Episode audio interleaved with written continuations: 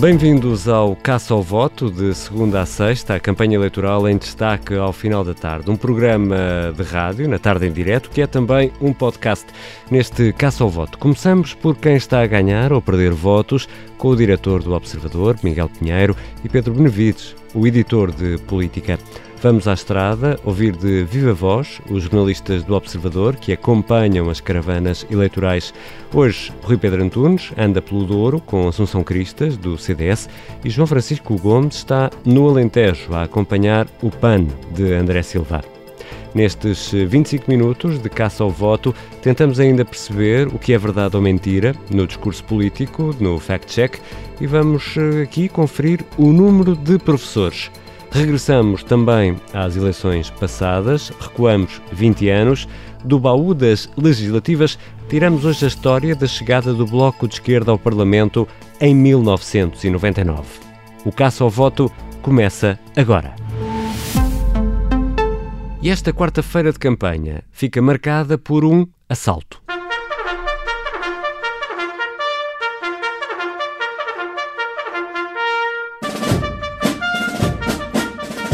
Marcelo Rebelo de Sousa sempre afirmou que nunca foi informado de qualquer investigação paralela, encenação ou encobrimento na recuperação das armas furtadas de Tancos mas o Ministério Público acredita que numa escuta de Vasco Brazão, o major da PJ militar envolvido no esquema, refere-se ao Presidente da República como o papagaio mor do reino, que segundo ele sabia de tudo. Foi a TVI que ontem revelou uma escuta em que o major da PJ militar Vasco Brazão dizia que o papagaio mor do reino sabia de tudo, sendo esta referência atribuída a Marcelo Rebelo de Sousa.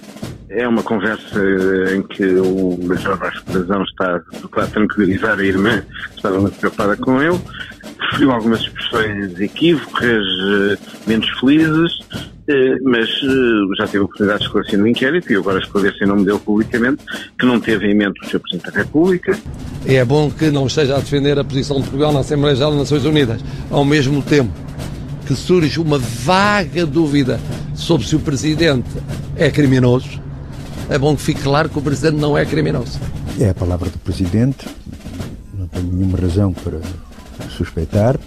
Eh, vale a palavra do Presidente e vale essa necessidade de apuramento dos factos. Agora é o tempo da justiça. Mas o Presidente da República Posso terminar? necessidade de vir dizer que não é criminoso. Isso Posso terminar? Agora é o tempo da justiça. E o tempo da justiça tem de funcionar e, portanto, se houver de facto acusações a serem deduzidas e julgamentos a terem lugar. Eu acho que é leviano envolver o Presidente da República numa, numa polémica destas. Acho que não, não o devemos fazer. Vou repetir o que o Bloco de Esquerda disse sempre. A justiça deve fazer o seu caminho e deve apurar todas as responsabilidades e todas as consequências. Portugal é uma democracia e é assim que deve funcionar. Não tenho nada a comentar sobre algo que é especulativo e que eh, não queria estar a alimentar mais ruído em torno de um caso que precisa de muito mais esclarecimento. Em relação ao caso de Tancos, teme de alguma forma que possa contaminar a campanha? São assuntos da justiça. O alegado, o eventual, o negado envolvimento do Presidente da República na alegada encenação da devolução do armamento furtado de tanques é o caso do dia. E neste caça ao voto está na hora de chamar os nossos peritos castrenses, peritos em armas ligeiras, também artilharia pesada.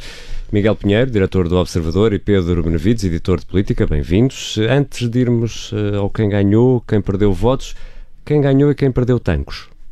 Quem é que é das armas ligeiras e quem é que é do armamento pesado? O armamento pesado és tu ah, okay. uh, e o armamento ligeiro é. Muito até bem. porque o, o, nosso Pedro tem uma capacidade operacional. Falta de coragem, que falta de, que falta de coragem, oh, Ricardo. Bom, queres começar, Pedro? Não, não, força, força, ah, Miguel. Armas pesadas primeiro, exato. Então diz, uh, qual era a pergunta? Quem é que ganhou tancos? Tens, tens que estar atento ah, neste. Ok, é quem, quem, quem é que ganhou tancos? Uh, e quem perdeu, não é? Bom, quem, quem ganha com isto uh, com, com, esta, com todas estas notícias sobre o suposto, eventual, uh, alegado. alegado, qualquer coisa do, do, do, Presidente da República, que não sabemos exatamente o que é, ou seja, existe aqui uma. Supostamente existe uma escuta onde uh, Vasco Brazão fala do papagaio, papagaio mor do reino e Uh, o Ministério Público uh, pensará que esta é uma referência a, a, a Marcelo. Não, quer dizer, mas não sabemos se isso está escrito em algum lado, se é alguém que disse isso, não, não sabemos nada disso. Mas, objetivamente, uh, quem ganha com isto do ponto de vista político é o governo, neste sentido, que é e obviamente não, não, não, estou a querer dizer que o governo tem alguma coisa a ver com isto, não é? não, que não tem. Uh, presumo eu, não sei, não faço ideia. É claro que não tem. Uh, que é, tanques é um problema para o governo porque já se sabe que o ex-ministro da Defesa vai ser acusado. É? seria uma enorme surpresa se não fosse acusado. Tudo indica que é isso que vai acontecer. a acusação vai sair por agora, tem que sair por estes dias, não é? Portanto, vai sair em plena campanha eleitoral e isso vai ser um problema para o governo, porque obviamente é um, alguém que foi ministro da Defesa deste governo até há muito pouco tempo é acusado de saber aquilo que aconteceu na recuperação das armas, e isso é um problema. Por isso, esta confusão toda agora com o Presidente da República, obviamente que alarga isto para, para outras áreas e faz com que, de alguma forma, o Presidente da República seja se, se encontre envolvido no meio desta confusão. Não é? E fique sob suspeita. Uh, eu, nem, eu, eu nem é tanto necessariamente isso. É na cabeça dos eleitores, em, uh, tancos é uma coisa que toca a todos. Uh, depois fica assim uma, uma certa confusão. Ei, isto, pelos vistos andava toda a gente ali e, é e é óbvio que isso. Eu acho que prejudica especialmente a imagem do Presidente da República, que apesar de tudo flutua um bocadinho sobre as polémicas de, que vão fazendo a, a trica política do dia a dia e termos um Presidente da República que a partir de Nova Iorque, ainda por cima eh, quebrando uma regra que ele próprio estabeleceu, que é no estrangeiro não falar sobre temas nacionais. Eu acho que ele nunca a cumpre verdadeiramente, mas enfim, mas é, é quebrou é agora mais formalmente. Sim, é mais uma tradição da para dizer, exatamente, para dizer que não é criminoso, esta é daquelas frases que, enfim, qualquer político não gosta de ter que dizer e um Presidente da República com os níveis de popularidade que Marcelo tem provavelmente ainda menos. Mas é possível que isto não entre na campanha eleitoral? É possível que, que, que fique fora com esta... Com esta... Isso, claro, exatamente, mas depois temos aquelas, aquelas declarações de todos a dizer a política o que é da política, a justiça é o que é da justiça. Quando mas, há, inevitavelmente, aqui, é o assunto que, que, que, tiramos deste dia. Quando de, há aqui de, de... consequências políticas que deviam ser tiradas, ou não? Sim, mas uh, sendo que, atenção, vai entrar mais na campanha quando sair a acusação. Uhum, né? claro. A acusação vai sair. Quer dizer, é, é, é, não, não devia acontecer. Não, é? não devia. Temos promessa de, não, de acusação ter uma para os próximos dias. Uma, é? Nós, uh, eu acho que já é mau haver uma acusação que sai uh, a meio de uma campanha eleitoral. Uhum. Com certeza que a justiça tem os seus tempos, com certeza que terá havido dificuldades, com certeza que tudo, mas temos que admitir que não é ideal haver um, uma acusação que não, envolve não é políticos, ideal, não é? E, e, mas além disso, estamos, estamos numa situação ainda pior que é uh, uma coisa ao ralenti, não é? Está toda a gente a antecipar o que é que será a acusação? Não, não, podia ser apenas uma bomba que rebenta e pronto, rebentou e há ali uns estilhados. Não, aquilo ainda nem sequer surgiu, ninguém sabe exatamente o que é que lá está e já, já estamos todos a falar daquilo, portanto, na realidade já estamos todos a falar de fantasmas, de sombras. E Rui Rio é? a falar de encenações, novas encenações. Não, que, precisamente Rui Rio veio agora, veio hoje dizer que quando falou em, ontem uh, num, num, num, jantar de campanha ou numa iniciativa de campanha sobre as encenações, uh, sobre as encenações veio agora dizer que não se estava a referir a tanques, mas só o facto de, ter, de haver essa especulação sobre se referir a tanques ou não mostra que Tancos já está uhum. Como uma nuvem por cima da campanha toda. Portanto, agora o que, que eu espero é que saia o mais rapidamente possível a acusação para pelo menos sabermos de que é que estamos a falar. E depois, a partir daí, obviamente que se o ex-ministro da Defesa de facto for acusado, como se presume que venha a ser, aliás, aconteça o que acontecer, se for acusado a oposição vai, vai pegar nisso e se não for acusado, vai o PS pegar nisso. Portanto, será sempre um tema de campanha. Não? É? Vamos rapidamente passar por quem perdeu e ganhou votos nas últimas horas. Eu diria que, pegando neste tema, Marcelo Rebelo de Sousa perdeu votos, já falámos. uh, diria também que Assunção Cristas também perdeu aqui alguns votos, sobretudo agora durante a tarde onde há aqui um, parece um aparente desacerto de agendas, onde Paulo Portas entra na campanha, faz declarações, mas faz apenas em Aveiro, onde ele é mandatário da lista distrital. Uh, esteve a fazer campanha ao lado de João Almeida, mas ainda não teve tempo de aparecer ao lado de Assunção Cristas e, portanto, Cristas, que tinha imensas coisas para dizer, acabou por ter que se justificar porque é que Paulo Portas não estava ao lado dela e ainda não há uma resposta conclusiva. É problemas de agenda apenas. E daqui a nada já vamos falar com o Rui Pedro Antunes sobre isso. E tem um segundo, um problema com um segundo ex-líder, que é Manuel Monteiro, que está a regressar ao partido também em plena campanha eleitoral. Uh, uh, lá o organismo da Povo de Varzim aprovou a reentrada de Manuel Monteiro. Já se diz que pode ser uh, o líder de uma facção mais conservadora no partido. Por isso, Quer dizer, com, com tantos ex-líderes a criarem problemas. E Cristas recebeu bem, dizendo que todos os votos contam, não desperdício nenhum. Portanto, isto não é bem uma passadeira vermelha, mas enfim. Temos um minuto para ir ao filé mignon uh, das últimas horas. Alguma escolha especial uh, de filé mignon? Uh, eu, eu, eu, diria a entrada de António Costa na campanha do PSD.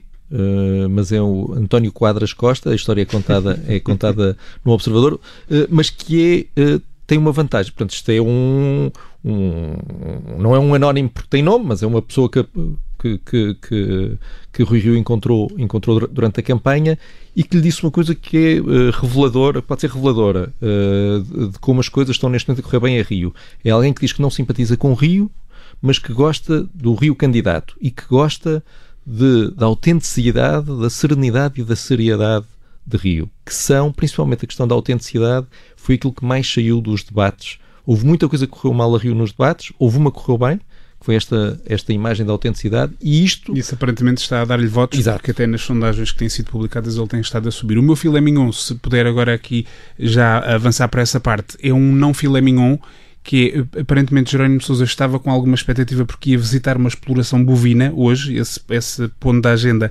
estava marcado há vários dias e aparentemente hoje houve uma reviravolta e ele teve de se contentar com uma refeição vegetariana, foi para uma exploração de cogumelos, é mais consensual para os tempos que correm e acabou por lhe ser servido uh, cogumelos salteados. Então vamos substituir o filé mignon por uh, shiitake. Exatamente. Miguel Pinheiro, diretor do Observador Pedro Benevides, editor de Política, regressam amanhã, já a seguir seguir, vamos para a estrada.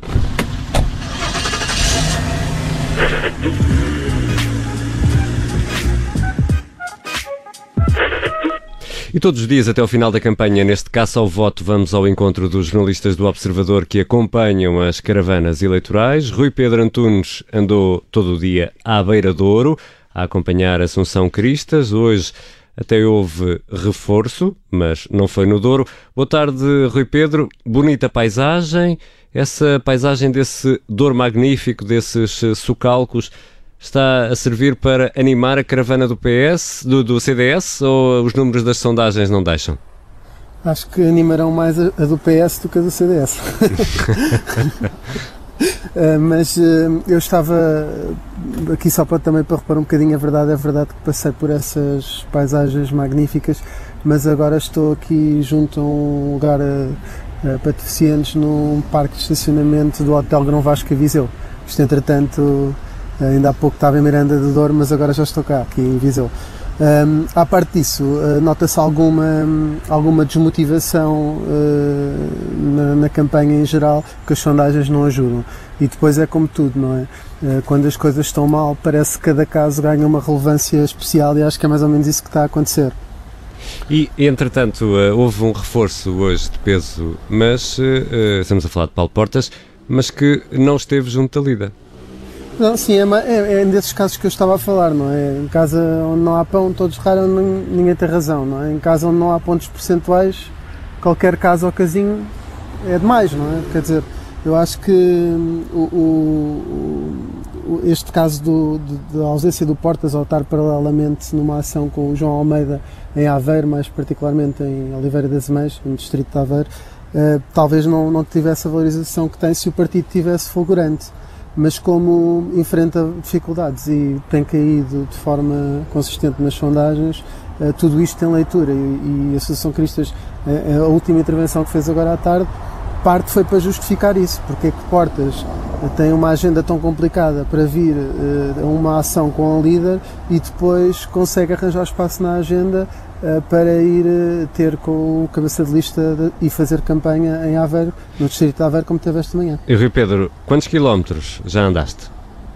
Uh, já hoje passámos a barreira dos mil quilómetros. Uh, o dia hoje foi particularmente, ainda conseguiu, conseguimos fazer mais quilómetros do que ontem, tinha rondado os 500 Hoje foram 540 até agora e, e, agora vamos ficar aqui por Viseu. Portanto, à partida passamos os mil quilómetros.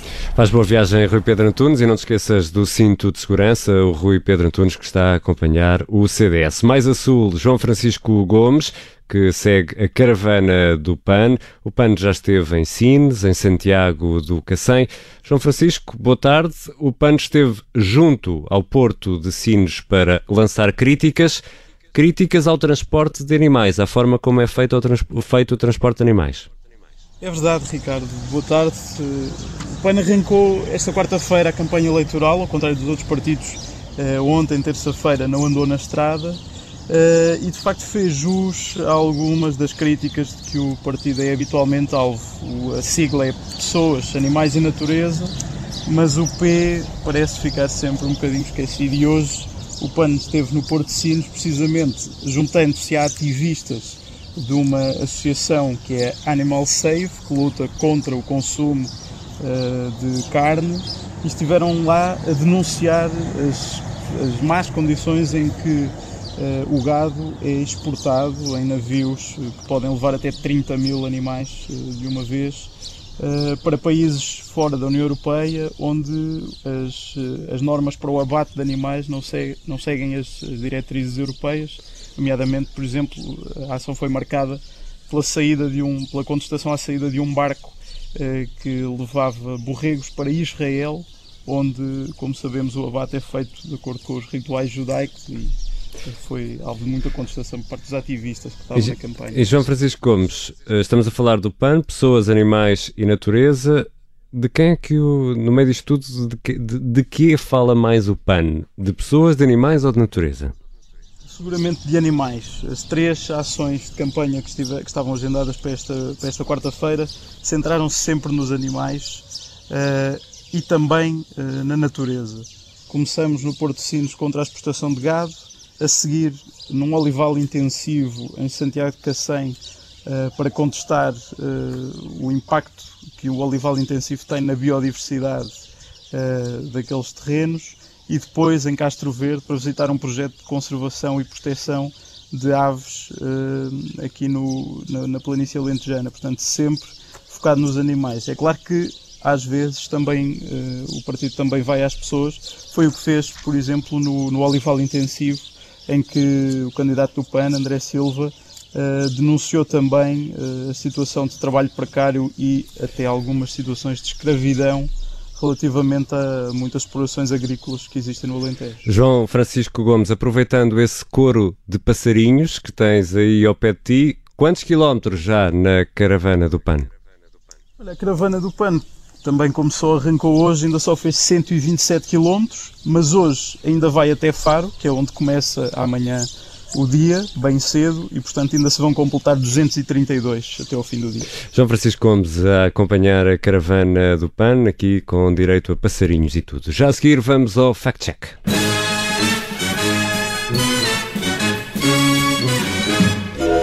Bem-vinda, Sara Antunes de Oliveira, editora de cidade do Observador, que nos ajuda aqui diariamente a caçar mitos e hoje fazemos, Sara, contas ao número de professores. Porque Rui Rio diz que o país tem professores a mais, disse-o no último frente a frente com António Costa, no debate das rádios. A lógica do líder do PSD é muito simples. De 2015 até agora há menos 43 mil alunos, mas mais quase 600 mil professores. 6 mil professores, aliás, calma, também não é assim tão mal.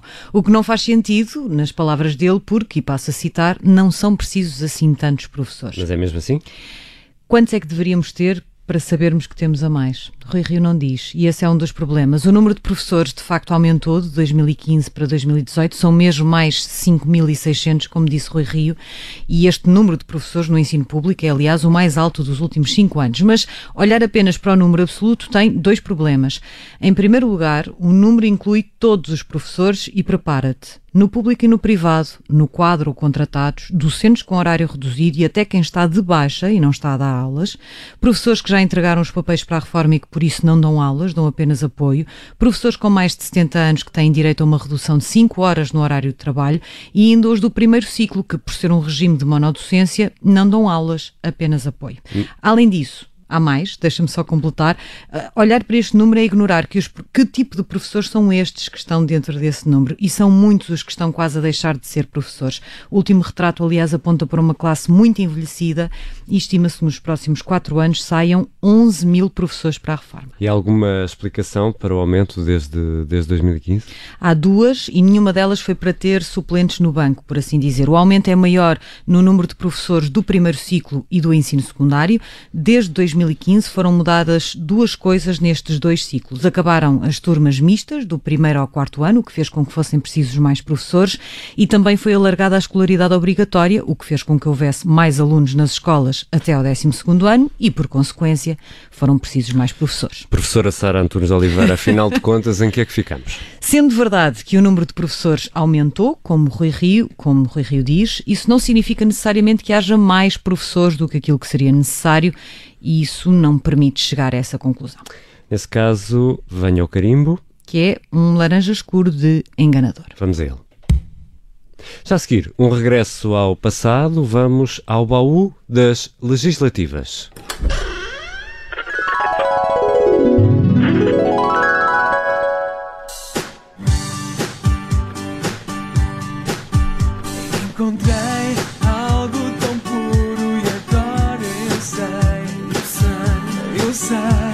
Estamos em 1999 e os irmãos Rosado, o Nelson e o Sérgio, são os anjos. Correm o país de norte a sul com este sucesso, Ficarei.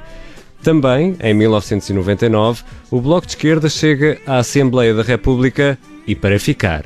Francisco Louçã e Luís Fazenda criam o primeiro novo grupo parlamentar desde a chegada dos Verdes, 12 anos antes. O Bloco conseguiu 130 mil votos em 99. Um dos temas-chave fora do programa foi a independência de Timor-Leste. No verão de 99, o Bloco de Esquerda junta-se a uma manifestação em frente à Embaixada dos Estados Unidos em Lisboa. Pede o fim do apoio norte-americano à Indonésia. Já havia uma manifestação que já estava mais de 24 horas em frente à Embaixada Americana e o embaixador decide finalmente receber-nos e, e pede para ir uma delegação e fui eu, o Marcelo Rebelo de Souza e a Luísa Titânio Pereira serviços compostos no cá fora, mas a embaixada lá no meio do, do edifício, é um bunker e tal. Ele estava ali a 300 metros, num bunker. Então eu percebi que a manifestação foi muito importante porque já havia na CNN. A CNN tinha feito uma transmissão em direto da manifestação e o embaixador, a estar a poucas centenas de metros, finalmente tinha descoberto pela CNN Estamos a ouvir Francisco Louçã, que diz que era difícil equilibrar a preocupação com Timor e o trabalho em São Bento, o trânsito chega a pôr em risco um dos últimos comícios da campanha eleitoral de 99, com uh, Francisco Louçã a chegar atrasado ao pavilhão Carlos Lopes. Era o dia que chegava o Xanana Guzmão, portanto o Sampaio tinha organizado uma recepção que era na, na Expo, eu ter ido a correr de um lado para o outro e ter chegado, ao, estava previsto, mas com algumas circunstâncias de dificuldades de trânsito, e ter chegado no momento exato em que começar a falar para, para um comício que muita gente, foi o momento mais importante dessa campanha, mas esteve ali mais ou menos em risco se o trânsito nos pusesse em causa, mas eu não quis deixar de, de estar na, na recepção ao Xanana Francisco Louçã, dividido entre Xanana Guzmão e a campanha. Francisco Louçã, que coordena oficialmente o Bloco de Esquerda a partir de 2005 chega aos 16 deputados em 2009. Sai do Parlamento e da liderança bloquista em 2012, já com o grupo parlamentar reduzido a oito. João Semedo e Catarina Martins assumem os comandos do Bloco de Esquerda numa liderança bicéfala. Em 2015, Catarina Martins consegue o melhor resultado de sempre, 18 deputados, nove vezes o número registado em 1999. 1999, o ano em que o Bloco entrou no Parlamento, o ano do Ficarei dos Anjos.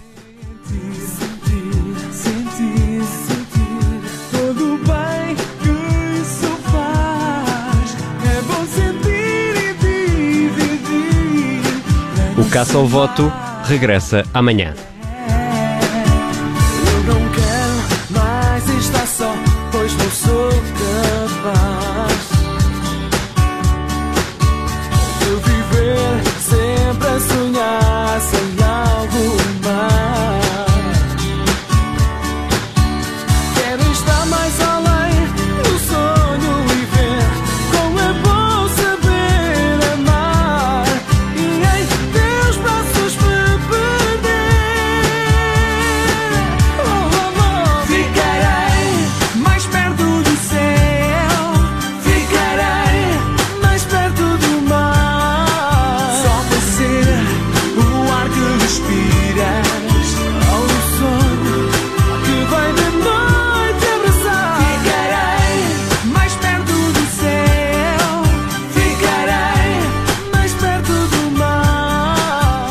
Caça ao Voto terminou assim hoje com os anjos. Amanhã há mais. Rádio Observador.